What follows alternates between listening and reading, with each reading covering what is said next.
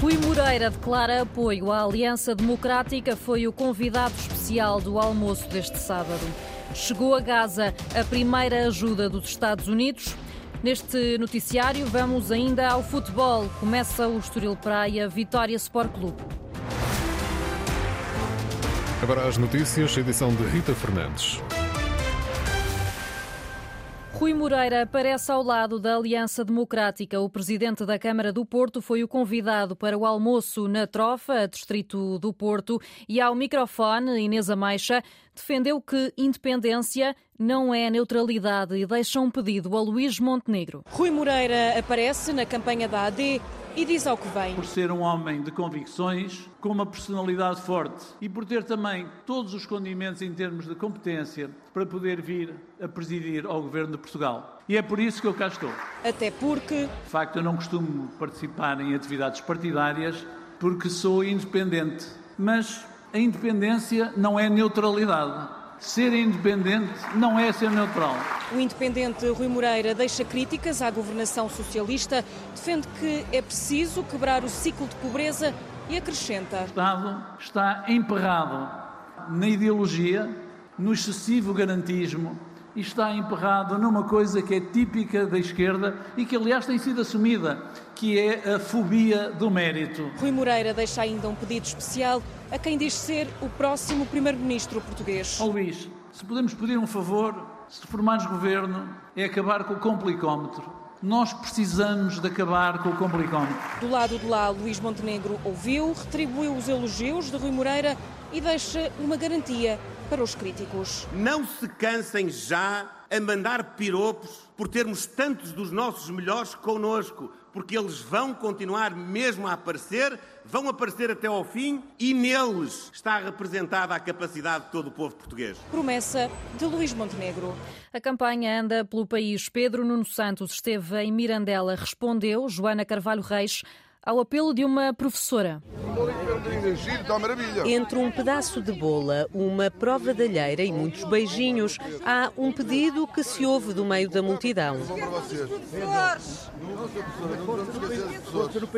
Mas olha, não se esqueça uma coisa, ontem disseram uma coisa que tem que estar atenta. Ontem, ontem o líder da, da AD dizia que as carreiras não podiam, só, podiam ser, só podiam progredir pelo mérito. E as carreiras de professores progredirem também pelo tempo. Precisamos perceber o que é que ele quis dizer. Ainda tenho que explicar. Mais à frente, Pedro Nuno Santos concretiza a dúvida. Eu acho que era importante era que o, que o líder da AD dissesse mesmo ao que vem, porque aquilo que, aquilo que disse é que as carreiras só podem, podem progredir pelo mérito. Elas já progridem, é com pontuação, mas há carreiras que progridem pelo tempo, como a dos professores querem muito recuperar direitos dos professores, repor o tempo de serviço. Era importante que explicasse que não está disponível e que não quer alterar as regras de progressão da carreira docente porque ficámos com essa dúvida com as declarações dele. Ao almoço, Luís Montenegro tinha pedido ao PS que se deixe de piropos à Aliança Democrática por ter tantos nomes de peso na campanha e prometeu novos reforços. Eu não mando de piropos a ninguém.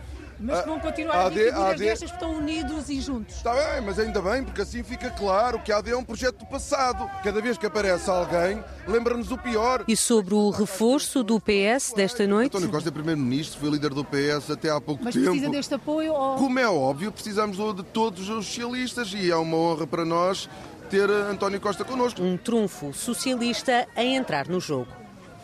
Joana Carvalho Reis a acompanhar a campanha de Pedro Nuno Santos, que em Mirandela foi eh, esteve com uma professora hum, que foi essa também, também essa feira a pedir explicações a Pedro Nuno Santos. Ora, em Lisboa foi também eh, dia de os professores eh, saírem à rua numa manifestação, mesmo com chuva. Centenas de professores eh, saíram às ruas para defender a escola pública.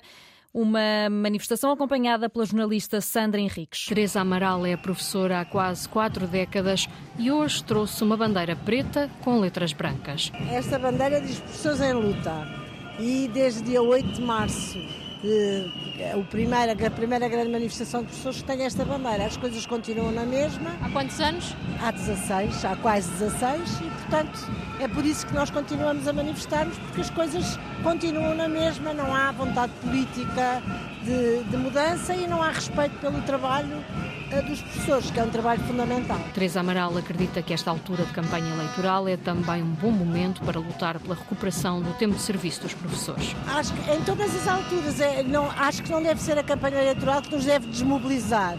E precisamente acho que os partidos que estão a concorrer para, para a Assembleia da República, que vão ser a nossa voz, têm de ter noção que continuamos uh, empenhados nesta luta e a recuperar o tempo que nos foi roubado. Os professores, assistentes operacionais e todos os outros profissionais do setor nesta manifestação prometem continuar a lutar.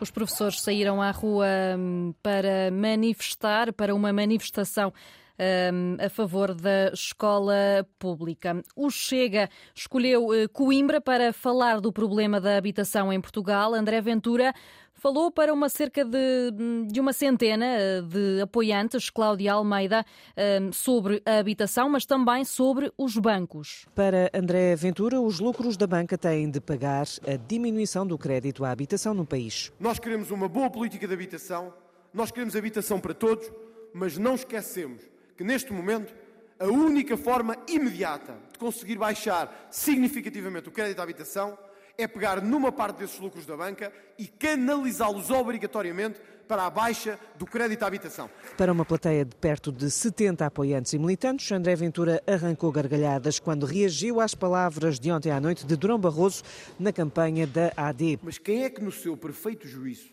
que queira protestar contra a situação em Portugal, ia votar ao conselho de um homem que sai de primeiro-ministro, que deixa o seu país, o país que ama, para se vender à União Europeia e que sai da União Europeia para ir para uma das maiores financeiras internacionais, quem é que seguiria o conselho deste homem?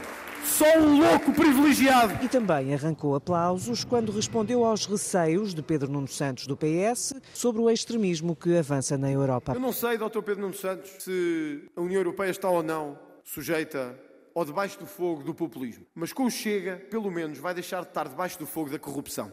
E isso é uma grande marca que nós temos que alcançar.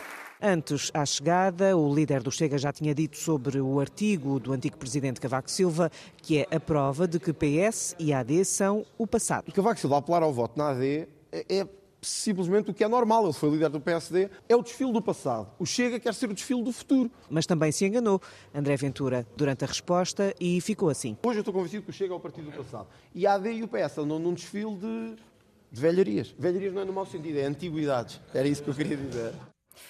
A repórter Cláudia Almeida a acompanhar o Chega nesta hum, campanha eleitoral. Chegou a Gaza a primeira ajuda dos Estados Unidos lançaram pelo ar quase 40 mil doses de comida, uma estratégia que está a ser hum, recebida com eh, críticas. Algumas associações humanitárias ouvidas pelo canal Al Jazeera pedem que a entrega de alimentos seja feita de forma mais organizada e através de fronteiras terrestres.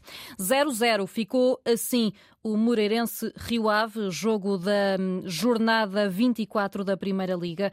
O Moreirense chegou a hum, ganhar um penalti já no tempo de compensação, mas não conseguiu marcar. A esta hora, Estoril Praia Vitória Sport Clube, um jogo que está a ser acompanhado pelo repórter eh, João Correia. Ainda hum, se jogam os primeiros minutos, mas eh, já há um golo, João.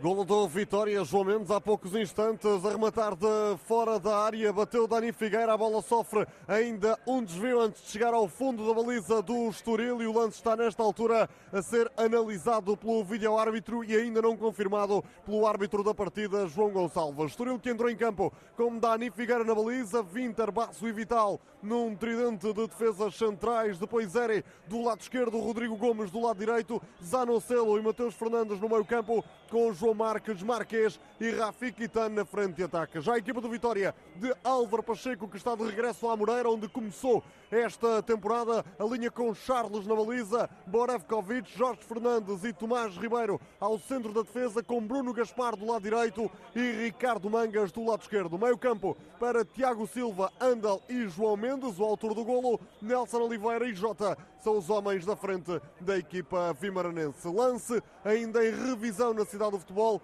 pelo vídeo-árbitro Nuno Almeida. João Gonçalves já deu a indicação que estão a ser colocadas as linhas. 9 minutos e meio, 0 para o Estoril, 1 para o Vitória, a confirmar.